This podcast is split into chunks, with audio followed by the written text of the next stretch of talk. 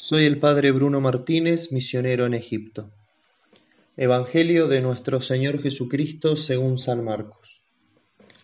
Cuando Jesús volvía de la región de Tiro, pasó por Sidón y fue hacia el mar de Galilea, atravesando el territorio de la Decápolis.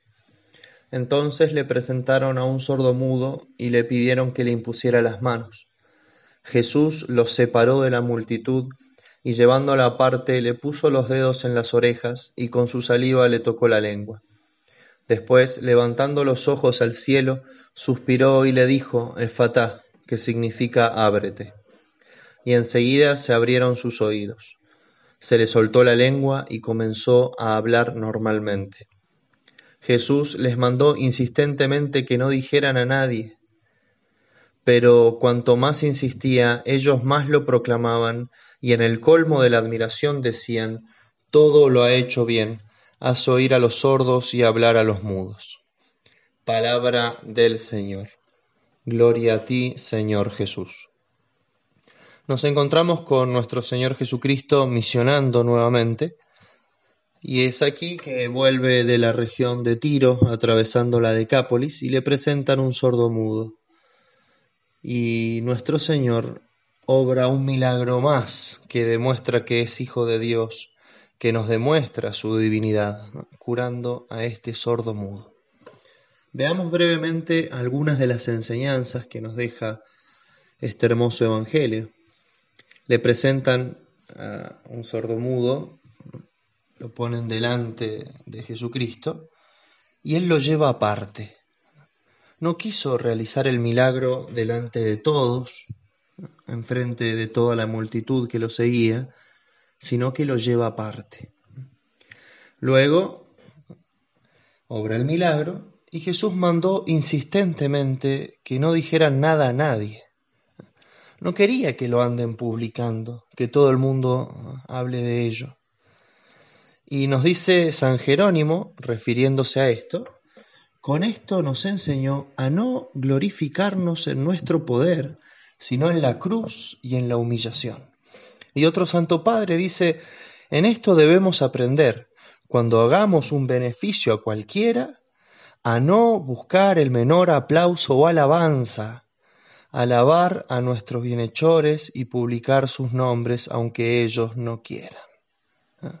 Nos enseña entonces dos cosas a no andar buscando eh, el aplauso y la alabanza y después de también ser agradecidos con nuestros bienhechores.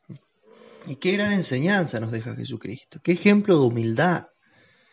¿Cuántas veces nos ocurre que hacemos obras de bien, obras de caridad o lo que fuere, y rápidamente lo andamos proclamando?